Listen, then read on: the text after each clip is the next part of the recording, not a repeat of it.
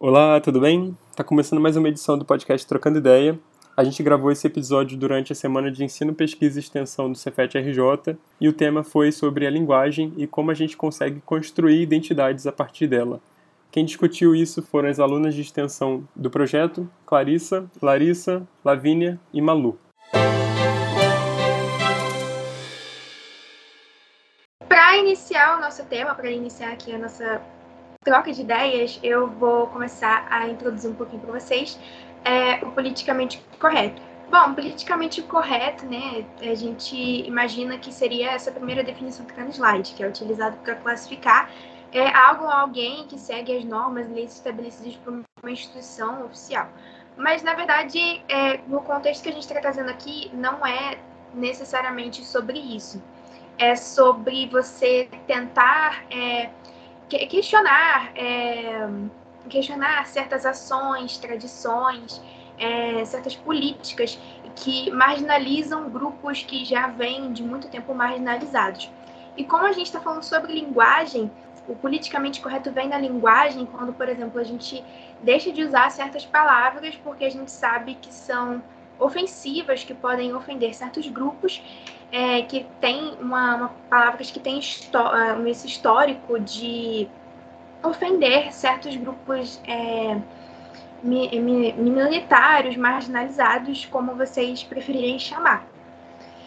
E apesar de hoje a gente ter muito acesso a essa discussão, né? Hoje a gente fala muito sobre isso, sobre o que a gente pode ou não falar, o que vai ofender o outro ou não. Hoje a gente tem muito mais essa preocupação do que a gente, por exemplo, tinha há duas décadas atrás, né? Duas décadas atrás, quando é, duas décadas atrás seria os anos 2000, se eu não me engano. É, os anos 2000, nos anos 2000, por exemplo, a gente não tinha acesso a essas discussões e é, um, é bem recente, né, os anos 2000. É, não se passou tanto tempo assim, é, os anos 2000. Isso vem é, sendo construído ao longo do tempo, não é uma coisa que chegou do nada. E a, a, em contrapartida, né, apesar de a gente se preocupar mais hoje em dia também cresce uma onda muito grande de pessoas que são meio são conservadoras, né? Que elas se opõem a isso, né? E vem a onda do politicamente incorreto, que é basicamente você é a oposição ao politicamente correto, né? Ele está ali em posição, eles não, não tem essa preocupação se você vai ofender ou não alguém. É, tipo, para eles as palavras não, não têm esse, esse teor, assim, né, de ofender, né, é, isso não importa, né, o que importa de verdade é a intenção da pessoa e não as palavras, as palavras não são as culpadas e também tem gente que defende que você pode falar o que quiser e, assim, nem aí se você vai ofender outras pessoas. E para começar o nosso debate, né, para começar a nossa troca de ideias, é, a gente tem que justamente entender isso, que essas demandas, todos esses grupos minoritários, não vieram do nada, né? São coisas que ele já vem reclamando há muito, muito tempo e só agora que a gente está começando a discutir sobre isso. E agora a Larissa vai começar a falar um pouquinho disso melhor. Bom, é, a gente vai, antes de desenhar esse cenário histórico dentro das pautas identitárias, a gente vai falar como isso começou aqui no Brasil. Como a Clarissa bem lembrou, é uma discussão recente, mas começou do nosso jeitinho brasileiro, né? Através de memes e muito na brincadeira. Essas expressões, as pessoas decidiram trocar a desinência A e O, que marca o gênero na nossa língua, pelo X ou pelo arroba, porque assim estaria evidenciando o gênero. A gente vai entender ao longo dessa apresentação que não é uma discussão tão simples assim, não é só fazer essa pequena troca e tá tudo resolvido. Mas falar sobre a identidade, as pautas identitárias que têm a ver com os movimentos sociais, é importante para entender a essência dessa demanda. Então, quando a gente fala sobre identidade, a gente está falando sobre a característica de algo ou alguém, e ela pode ser uma só ou mais de uma. Normalmente um grupo de de questões. Nisso, a gente é, consegue entender a, a motivação do, da criação desse contexto. Uma coisa evidente na, na, na língua portuguesa é a marcação de gênero. Essa é uma das principais diferenças que a gente tem e na nossa língua em específico ela é muito pontual. E então existem os pronomes e eles se dividem em várias seções, mas o que interessa aqui para gente é que existem dois contextos que podem ser complicados dentro disso e exclusivos. Isso é claro, é, considerando o contexto que você utiliza, a maneira que você constrói o, o uso dessa palavra. Não é que necessariamente a língua, né? É, vulgarmente a gente costuma falar, ah, é porque a língua é machista, esse termo aqui é machista. Mas então, é, o sentido que a gente constrói com o termo pode tornar ele machista, homofóbico, sexista e etc. Com o acordo ortográfico dos anos 70, para ser mais específica, no ano de 1973, a gente teve a alteração e o acordo ortográfico, para quem não conhece, é o consenso que tem entre Brasil e Portugal sobre o uso formal da, da língua portuguesa. A língua portuguesa não é utilizada só nesses países, mas esse acordo em específico foi feito entre Brasil e Portugal. E então a gente viu que a norma foi transformada para aqui, ao se referir a um grupo amplo de pessoas, um coletivo, a gente vai passar a usar o pronome com a desinência, desinência masculina, que é quando eu, eu não preciso falar todas e todos para me referir a vocês, eu posso simplesmente falar todos e uma parcela vai entender que eu estou me referindo ao coletivo, né? Ao completo. Isso seria machista à medida que você está privilegiando o gênero masculino em detrimento do outro, do outro gênero, né? Que no caso seria o feminino. Então o movimento feminista foi falou assim, cara, isso aqui é problemático nessa medida, levando em consideração que vivemos em um mundo gerenciado pelo patriarcado com a evolução do, do movimento e da, das alterações dentro da própria comunidade LGBTQIA+, a gente tem uma outra demanda com o avançar do tempo. E hum, eles foram e falaram, então, essa linguagem inclusiva, que é o que vocês estão tentando fazer para incluir as mulheres dentro desse discurso, não inclui todos. Existem pessoas que, é como está marcado aqui no slide, é, pessoas que fazem normalmente uso do pronome neutro, elas se identificam como transexuais, não binárias ou intersexo. E então elas não se identificam com o pronome feminino nem masculino. Então, é, virou essa discussão toda que a gente conhece atualmente. É importante falar sobre o movimento social e como ele está inserido nisso, como ele é exercido dentro da linguagem, para entender justamente aquele tópico que eu falei sobre identidade. É, falar sobre, sobre isso é entender que não é só uma demanda específica de um grupo. E isso não precisa ser fechado ali naquele grupo. A gente vive em sociedade. Então, entender sobre isso e mais, respeitar isso é respeitar a forma como o outro está querendo se expressar. E a gente vê a união dessa da comunidade LGBTQIA+, com o movimento feminista para tentar mudar isso, porque é algo na visão do grupo e necessário, necessário demais. Para integrar a comunidade, a linguagem neutra pode ser aplicada através de quatro sistemas: ELU, ILE, ILU e EL. Fazer com que os espaços tenham acesso à linguagem neutra não só inclui, como também demonstra respeito ao próximo. É importante frisar que também, é, normalmente, até esse grupo conservador, que a, a Clarissa apontou, é aquela galera bem forçada que às vezes fala ai, porque a gente vai ter que fazer um novo acordo ortográfico e vai mudar tudo, todo mundo tem que ficar falando Magic, todos. E, bom, aí você já, já corre para um lado bem homofóbico, primeiramente, mas mais do que isso, você está desrespeitando o direito do outro de, de se expressar. Quando a gente entende toda essa necessidade da comunidade em se expressar, a gente entra no ponto de ter para uma discussão, né? A gente, só da gente estar tá aqui falando sobre esse assunto é marcante, porque a gente está falando para várias pessoas, sabe? E, como eu disse, não é uma coisa fechada, só que isso é um processo. Por isso que a gente chama de processo linguístico, porque não é só existir uma demanda. Existe a demanda e a gente tem que ver como vai fazer isso acontecer, como a gente vai mudar isso. Dentro da academia linguística em si, a gente tem um problema por causa dos órgãos de regulação do idioma. É a galera que constrói o próprio acordo ortográfico quando necessário. Também nós somos representados pela Academia Academia Brasileira de Letras, e isso ainda não é reconhecido dentro da academia.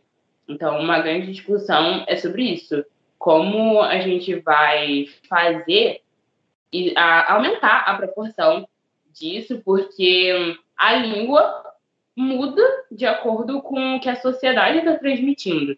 Se é uma demanda realmente que a gente é, fala, cara, isso aqui precisa ser alterado, e gente, mais do que isso, a gente passa a usar entre, entre nós, um momento ou outro isso vai alterar, mesmo que não seja reconhecido ainda de modo formal. Só da gente fazer esse uso, a gente está é, caracterizando uma mudança nessa, nessa linguagem. E, para fechar, eu só ia falar que isso é um processo e, como todo processo, leva tempo.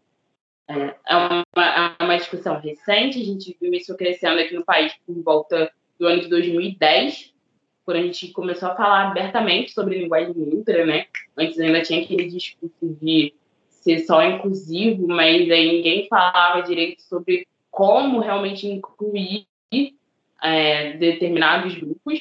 A própria comunidade LGBTQIA+, é, teve esse processo de interação para incluir outras identidades de gênero e sexualidade. Não, a, a sigla não era assim, né? Então, tem tudo isso. Agora, a gente dividiu em algumas sessões, porque a gente acredita que a linguagem ela pode ser trabalhada de diferentes formas. E então, a Malu vai falar mais um pouco agora. Oi, gente, tudo bem? É, eu vou começar falando sobre o machismo. Bom, o machismo é um tipo de preconceito que pode ser expresso por meio de opiniões, atitudes que se opõem à igualdade entre os gêneros e geralmente favorece o gênero masculino. É uma masculinidade exagerada que está associada à responsabilidade de um homem de se promover. Então, o termo em si já crê na inferioridade da mulher e na superioridade do homem, sendo ele uma um ser superior, uma autoridade. A nossa sociedade é infelizmente baseada nos homens, sendo assim baseada no patriarcado, um sistema baseado em uma cultura, estrutura e relações que favorecem os homens. E essas relações geralmente favorecem um tipo de homem, um homem branco, cisgênero e heterossexual. E aqueles que não possuem tais características geralmente são menosprezados pela sociedade, são inferiorizados pela sociedade. E com isso, tipo, a gente tem mulheres, negros, LGBTQIA+, indígenas, e esses homens, os, os preteridos da sociedade, eles criaram, tipo, por meio da fala, algumas expressões que visam ferir sutilmente mulheres por meio da fala. Eu trouxe aqui especialmente para mulheres. É, eu até coloquei aqui no slide, tem que saber cozinhar para casar. Eu tenho certeza absoluta que toda menina já escutou isso pelo menos uma vez na vida de uma tia, de uma estranha no meio da rua. E essa expressão é bem comum tipo, antiga, tipo, que demonstra que mulheres devem ser responsáveis pelos afazeres do lar, pelo cuidado das crianças e etc. E isso mostra que mulheres só devem ser responsáveis por isso, que elas só devem ser boas nisso, o que não é bem assim. E durante toda a preparação para essa apresentação de hoje, eu queria falar sobre o exemplo da minha mãe. Minha mãe não sabe fritar um ovo. mas ela é uma ótima mulher, ela é uma professora excelente e ela não sabe fritar um ovo. E aí? Ela casou, teve uma filha, criou muito bem, e a sociedade, tipo, cara, sabe? Eu também trouxe o ato de interromper, interromper uma mulher quando ela está falando. Vocês já devem ter percebido que, tipo, é bem difícil atrapalhar um homem quando um homem está falando. Mas e uma mulher? É porque a gente tem enraizado que a fala de uma mulher vale menos. É estrutural. E a gente tem que combater isso. Estudando para falar sobre esse exemplo, eu vi a Carmen Lúcia no Supremo Tribunal e ela sendo interrompida diversas e diversas vezes. Quando ela tentava emitir uma ordem, ela não estava pedindo, ela estava tentando emitir uma ordem. Então, vamos tentar parar com isso, porque machismo não é só do homem, a gente também faz isso, nós mulheres também fazemos isso. Um, não sou tuas negas, essa expressão, ela traz um duplo sentido, ela é machista e ela também é racista. E essa fala, ela é extremamente enraizada na boca do povo. Ela inferioriza mulheres negras e mulheres de uma forma geral é uma ofensa que, tipo, traz à tona, tipo, todo o passado escravocrata, falando que mulheres eram deviam, tipo, essas mulheres negras eram, tipo, supostamente as segundas mulheres e essa fala é horrorosa. Mal amada é uma expressão que pressupõe que o humor feminino advém das relações que uma mulher mantém. Um, só pode estar de TPM. Todo mundo já escutou isso. Eu tenho certeza. Todo mundo. TPM é a abreviação de tensão pré-menstrual. E é extremamente natural que, tipo, mulheres, antes do ciclo se iniciar, ficarem um pouquinho mais irritadas, tristes ou até mesmo ansiosas. Mas nenhuma de nós precisa ouvir de um homem que não sabe o que é passar pela TPM, nem pela menstruação, um só pode estar na TPM. E eu queria contextualizar tudo que eu falei até agora com uma parte de Flawless da Beyoncé, especialmente a parte da Chimamanda, que é uma autora nigeriana negra que critica veementemente o racismo e o machismo dentro da nossa sociedade. Eu vou ler uma parte traduzida na música para vocês agora. Nós dizemos para meninas: você pode ter ambição, mas não muito. Você pode desejar ter sucesso, mas não muito. Caso contrário, você vai ameaçar os homens. Bom, agora a gente vai falar sobre a definição de elitismo e como isso tem, qual o impacto social dele, levando em consideração a, a linguagem. Primeiro, o que seria o elitismo? Qual a definição dele? Elitismo é compreendido como um sistema social, político etc., porque ele pode ser econômico, cultural também, Existem vários segmentos que privilegia a elite em detrimento dos demais membros da sociedade. Por extensão, é a consciência de fazer parte da elite. Só aí a gente tem uma questão de, de achar que você pertence realmente a um outro patamar e você está acima de qualquer outra pessoa nessa sociedade. Então, assim, a sociedade tem que girar em torno dos seus interesses fica problemático só aí.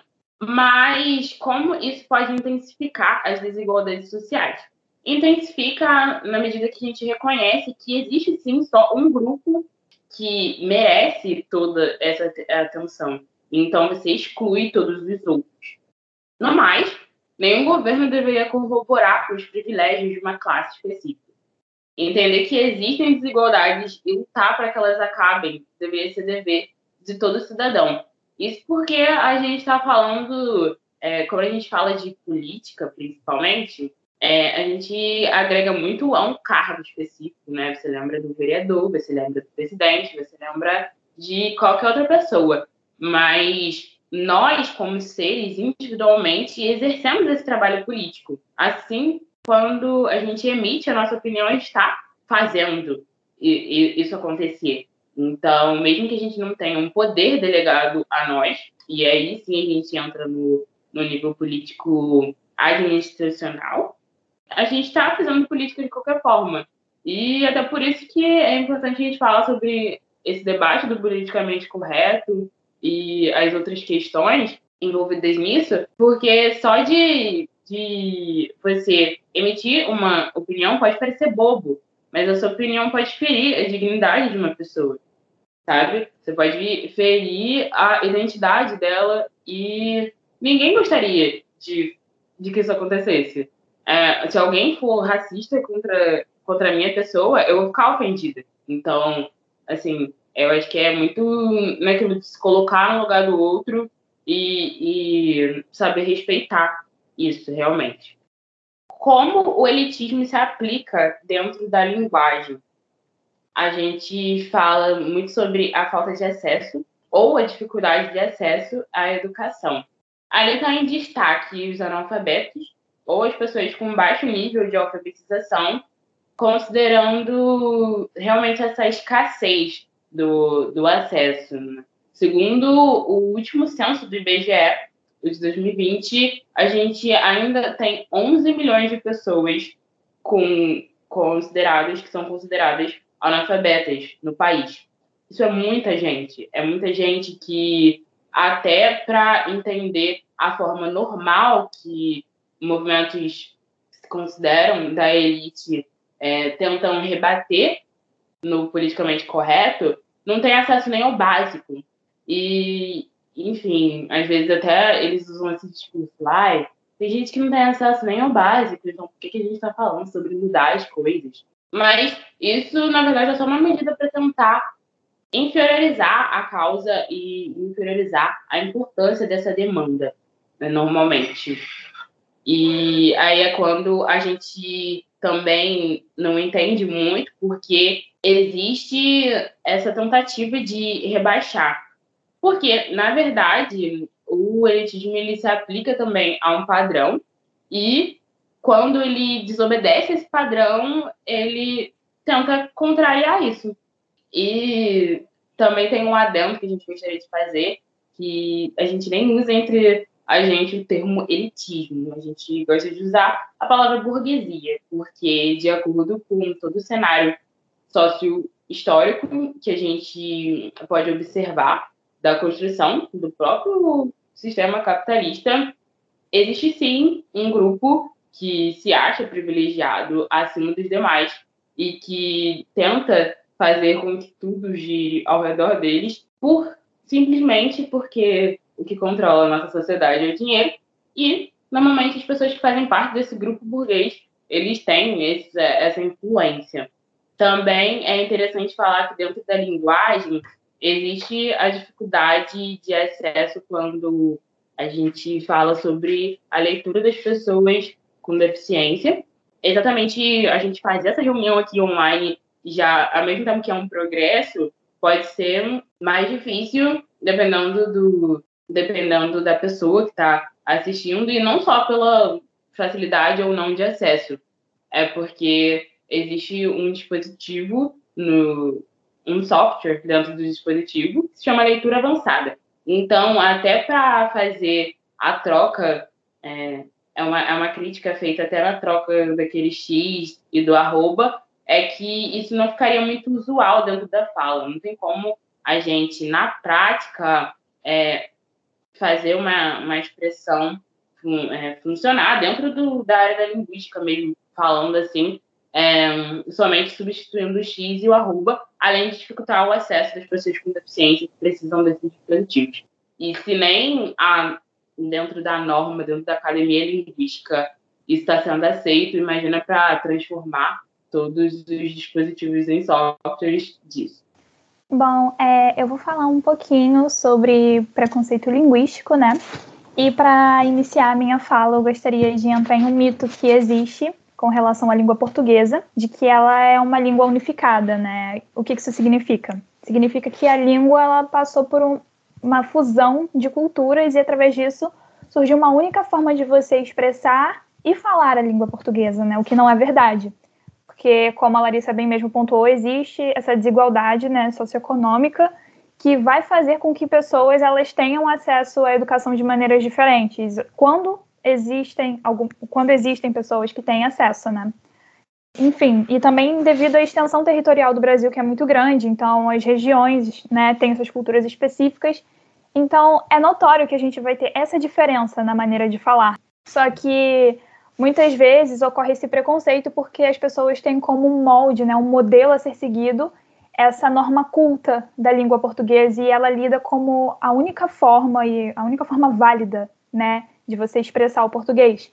Então, a língua ela funciona como um sinônimo de status social, né? Porque infelizmente na nossa sociedade muitas pessoas têm um comportamento, né? Assim, é um comportamento geral de tudo que te aproxima da classe dominante, você quer ter aquilo, né? Ou quer ter aquele comportamento.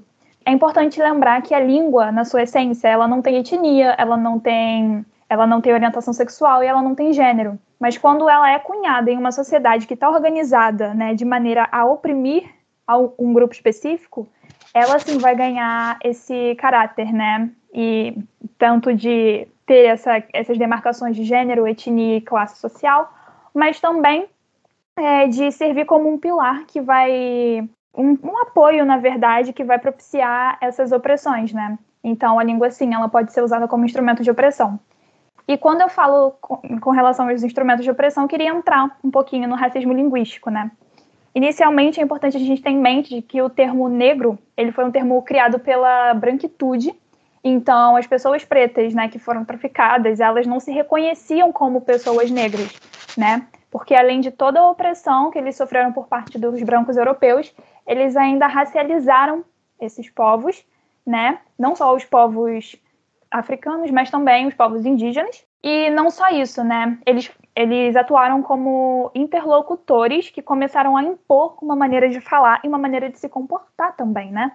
Então, eles fizeram esse processo e esses povos oprimidos, eles se viram, eles se viram obrigados a traduzir toda a língua deles para a língua do seu opressor, né? Por uma questão de resistência e de sobrevivência.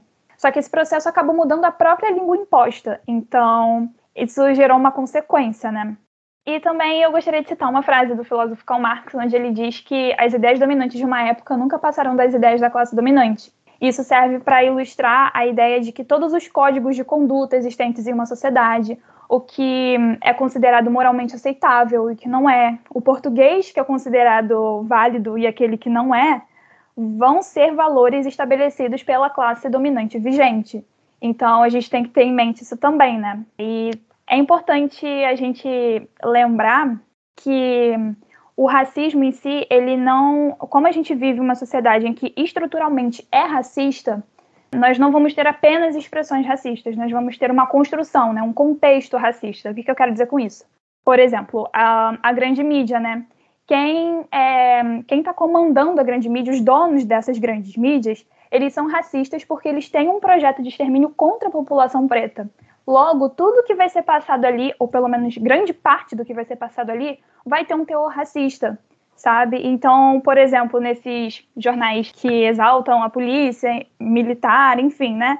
Eles contribuem para a criação de estereótipos racistas e também para a criação de um conceito do que seria ser um bandido ou um traficante. E tem muito dessa construção, então eles começam a enfatizar determinados fatos, colocam uma ênfase na fala e muitas vezes deixam passar batido, né?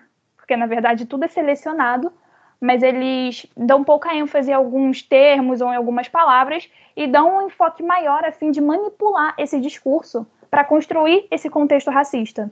Né? Então, é, o racismo, infelizmente, é uma opressão muito profunda que existe na nossa sociedade. A gente precisa se atentar para isso, né?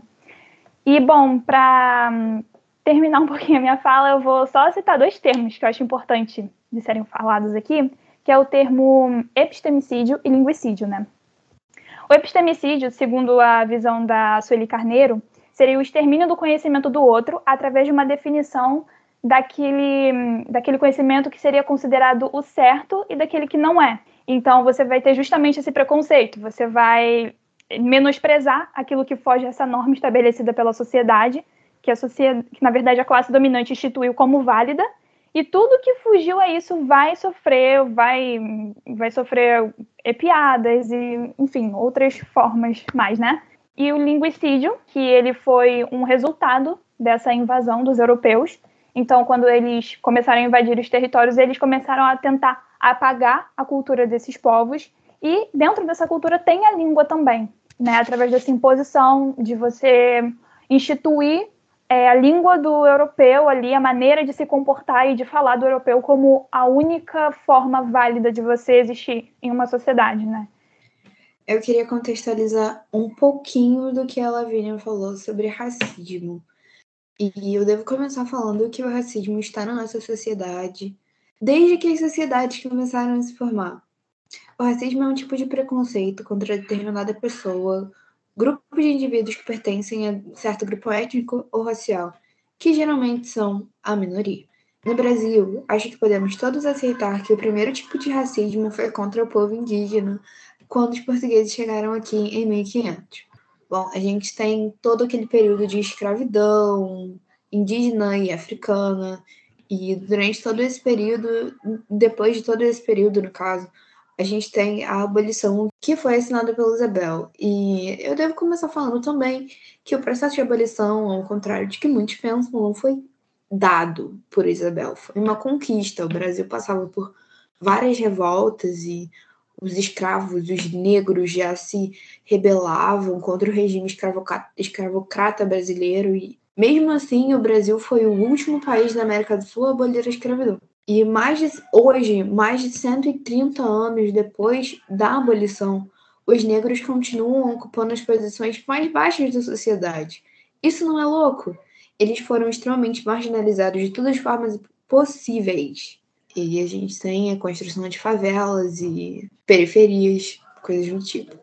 Ao longo desse período escravocrata, a gente tem a criação de algumas expressões de cunho racista.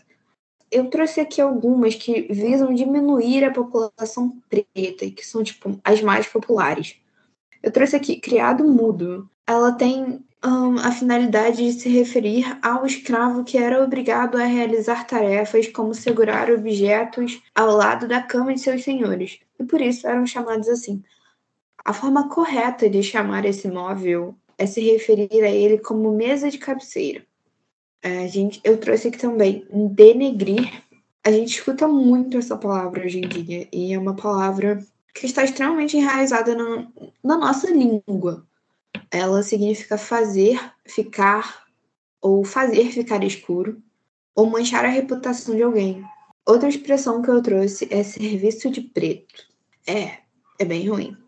Sinônimo de um, trabalho, de um trabalho que é feito de modo relaxado ou sem cuidado. As outras expressões que eu trouxe são buraco negro, ovelha negra e a coisa tá preta. O que que essas expressões têm em comum? Todas elas elas atribuem aquilo que é preto um caráter negativo. E a partir, desse, a partir disso se tornam ofensivas. Porque não, nada que é preto tem caráter negativo. E eu finalizo falando sobre o racismo com a seguinte fala: O Brasil é um país extremamente racista, mas se não somos nós aqueles que praticamos o racismo, então quem pratica? Então, galera, eu vou começar agora a falar um pouquinho sobre capacitismo, já que a Malu encerrou é, a parte de racismo.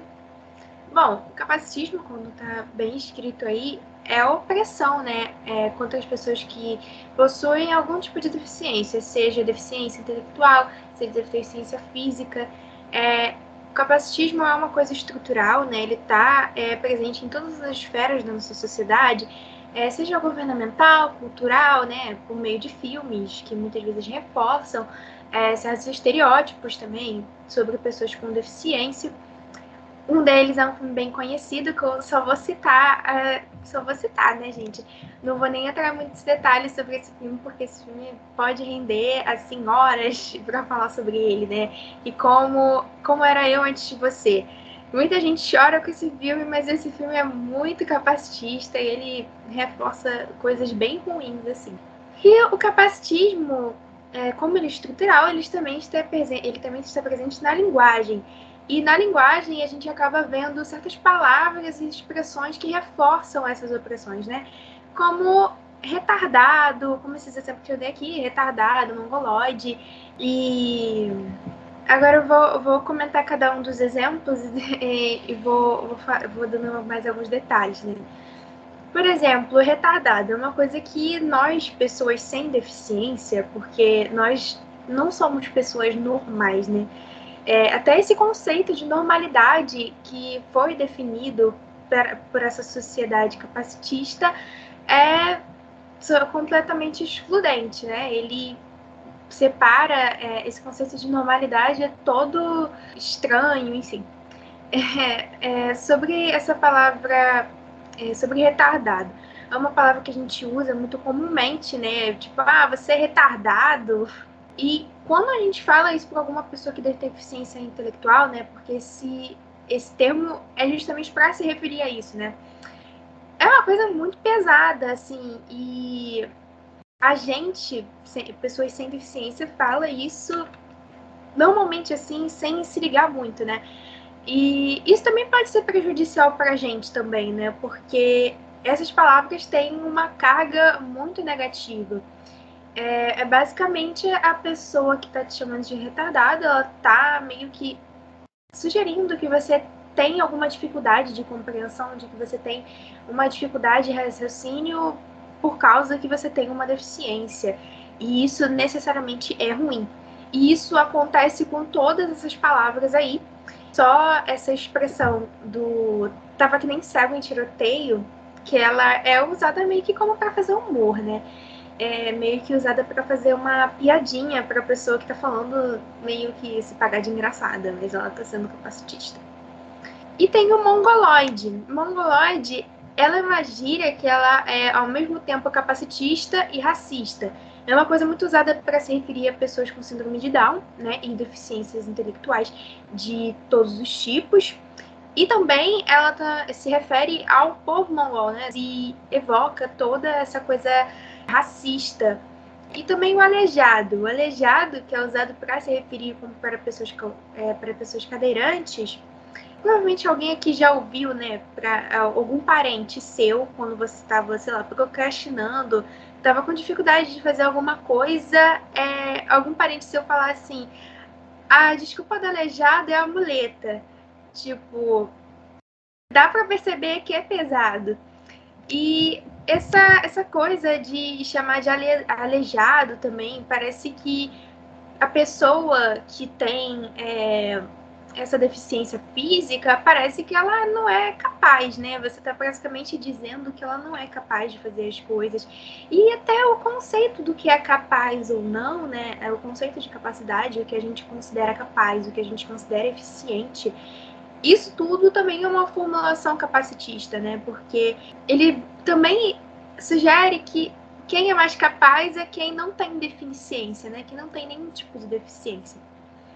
E o louco, débil mental, uma coisa que também, duas palavras que também são muito usadas entre nós, pessoas com defici sem deficiência, para falarmos com nós, com nós mesmas, tipo, oh, ah, ela tá louca, ou ah, você tá louco, ou ah, cara, esse cara aí é um débil mental. A gente geralmente fala desse jeito e, assim, até falando entre a gente, dá para perceber que a gente tem uma, tem uma coisa pesada aí, né? Tem uma uma carga que não é nem um pouco legal, assim, e é bem ofensivo quando você chama alguém de débil mental, né, de louco. E quando isso é dito por uma pessoa com deficiência, é, isso se torna, obviamente, cada vez mais pesado. Né? E isso, é, essas palavras, é, é débil mental, louco, elas, elas é, se referem também a deficiências intelectuais e é novamente, né? Você está recorrendo àquela ideia de que, ah, sei lá, por a pessoa não ter, é, não estar é, de acordo com o que você considera normal, né? Do que você considera eficiente e tal, ela necessariamente é assim, é, tem uma deficiência e isso é completamente ruim, né? É, porque a nossa sociedade trata isso como ruim e por isso é ruim, né? Porque se é, a gente, se é nós, pessoas com, sem deficiência que, enfim, formulamos tudo isso, tratássemos isso de uma forma melhor, tratássemos a deficiência como uma coisa natural, como diversidade, que é o que realmente é, a, a vida dessa, das pessoas com deficiência seria muito mais fácil, obviamente. E agora eu tava que nem, eu tava que nem cego em tiroteio, que eu até que eu comentei, né, que é usada muito para humor, né, para pessoa se pagar, né, de, de engraçada. Ela é capacitista, porque tava que nem cego em tiroteio. Você está basicamente dizendo que está perdido e você também está assumindo que um cego necessariamente ficaria perdido em um tiroteio, né? É, a gente sabe se realmente o cego ia ficar perdido em tiroteio porque provavelmente o cego ele vai conseguir ouvir, é, por exemplo, se der um tiroteio, provavelmente o cego ele vai conseguir ouvir muito melhor do que você, pessoa é, sem deficiência, né? Isso é provável, não que é, não, não sabemos, existem casos e casos. Mas o, é, agora vamos para esse do tá surdo. Tá surdo, tá cego também, uma variação. Basicamente a pessoa está querendo dizer, você, tá prestando, você tá, não está prestando atenção? Você está me ouvindo? E de novo, recorre a, é, é esse negócio, né? Da, da você ter uma. Você, você insinuar, sugerir que essa pessoa tem uma deficiência porque ela não está prestando atenção no que você está falando, ou porque ela, sei lá, está avoada. E é, e esse do esse próximo exemplo do ele tá muito autista, essa essa frase tem variações, né? Como ah, estou, eu estou no meu mundinho autista, tem pessoas que realmente falam isso. Eu estou no meu mundinho autista ou hoje eu estou que nem um autista ou ah, cara, esse cara aí ele tá que nem um autista. Basicamente, a, a pessoa tá querendo dizer, ah, essa pessoa ela é introspectiva, retraída, ela não fala, né? Mas só que isso não é o caso de todos os autistas né? Não são todos os autistas que são introspectivos, todos que são retraídos, que ficam é, dentro de si, né? Que não socializam muito. Isso é um estereótipo muito prejudicial, né? E é aquilo, você nesse caso também ela tá querendo fazer o humor, né? Fazer o humor, faz se achar engraçada por falar, nossa, eu tô tão autista hoje. Uh, como se. E também passa uma ideia de como se você pudesse meio que sei lá, decidir ser autista. Tipo, você. É que nem um portador de, de deficiência, né? Como se você estivesse portando uma deficiência, como se aquilo não fizesse parte de você.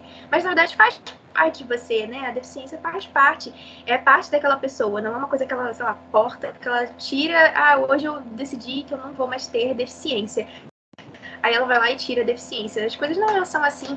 E é basicamente é, é o que essa expressão, essa ideia que essa expressão passa, né? E com isso tudo que eu tô falando, é, dá para perceber que três lugares muito específicos em que a nossa sociedade coloca as pessoas com deficiência, né? Nesse lugar de piada, nesse lugar também de fardo. Eu não, eu não comentei sobre fardo, tipo, quando a gente fala uma pessoa com deficiência, ah, coitadinho, ou eu não aguentaria se eu fosse você, coisas desse tipo que, assim, obviamente muito pesado. Tem, ou, ah, ou também tem, é, também tem essa coisa da, da benção também, né? Eu vou chamar aqui de benção. É, quando falam assim, ah, você é assim porque Deus te abençoou, ou você é um anjo. Tem algumas pessoas que falam isso, né, de que você, ah, você nasceu com uma deficiência porque você é um anjo. E se você reparar, normalmente a pessoa que fala, ah, você nasceu assim como se você era um anjo, né? Porque você é abençoado por Deus, essa pessoa não queria ter a mesma bênção, né? E se vocês repararem, né? Quando você pergunta para a pessoa, ou ela fica calada, ou ela fala, ah, eu acho que não, queria ter essa bênção, né? Não é tão bom ser, é, ser abençoado. Por que você também não queria, não desejaria ter uma bênção assim, né? Enfim, é hipocrisia.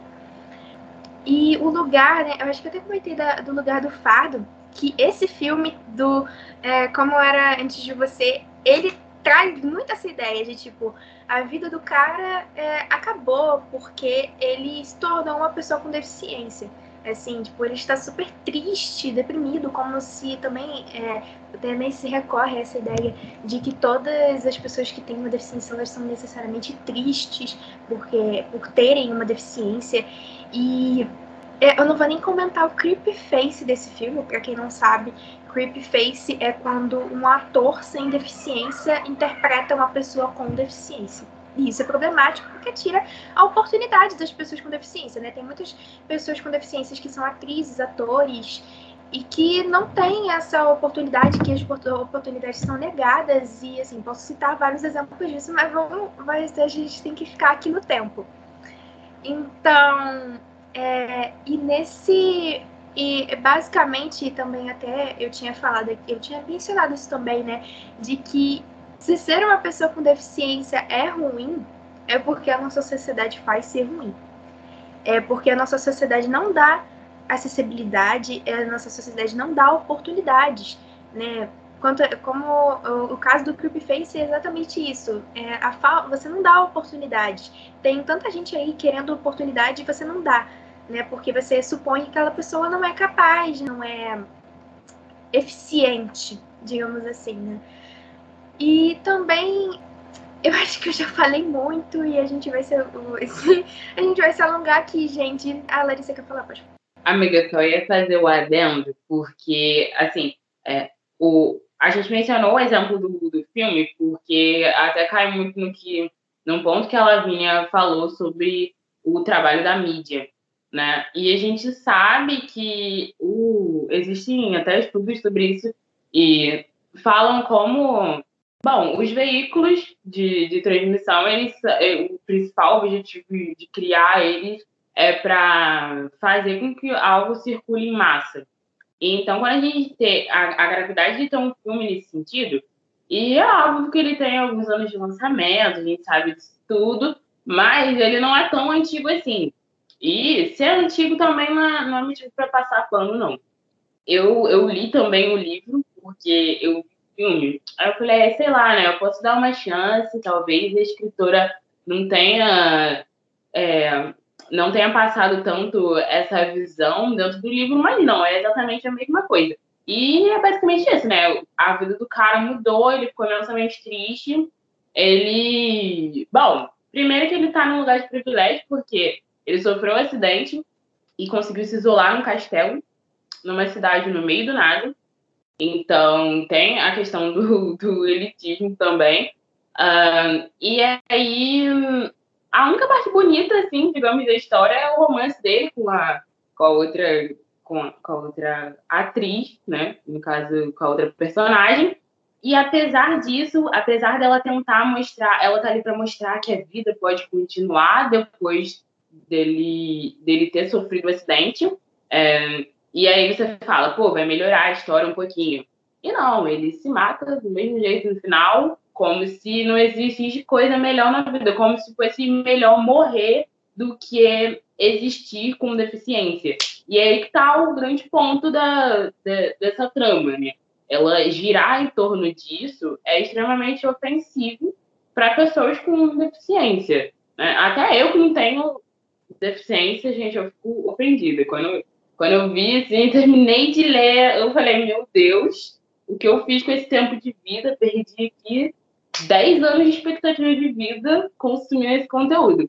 E era mais ou menos essa só a ideia, a gente não quis jogar assim sem contextualizar, para não parecer que é só gerar polêmica, né? Mas são coisas assim que a gente tem que refletir, porque hum, a, além desse seu trabalho de, de manipulação, é muito como a gente cria os nossos contextos.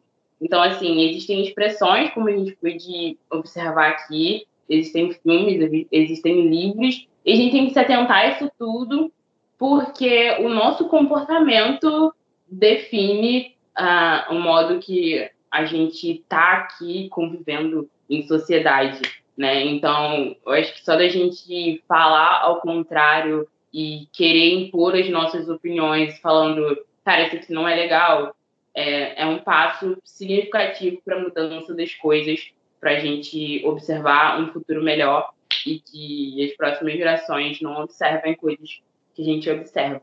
A Lavínia vai falar? É, bom, eu só ia complementar realmente o que vocês duas disseram, né?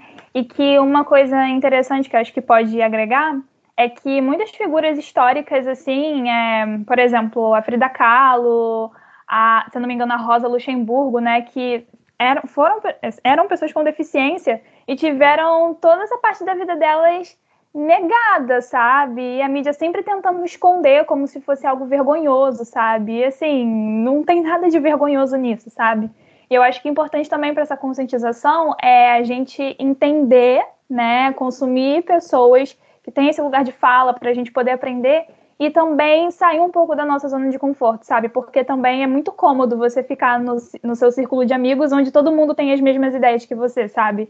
Acho importante também você ir para outros lugares e conversar com outras pessoas. Porque não adianta nada você postar alguma coisa em uma rede social falando que você é contra todas as opressões existentes no mundo e na prática você não faz nada, você passa pano para muitas coisas. Então acho que vem muito desse comportamento também. Exatamente. A mídia é, sempre faz questão de esconder né, a deficiência da Frida Kahlo, ninguém comenta sobre isso. Nem quem jura até a morte que é fã dela comenta sobre isso, fala sobre isso, é, simplesmente ignora. Dicas do Trocando Ideia.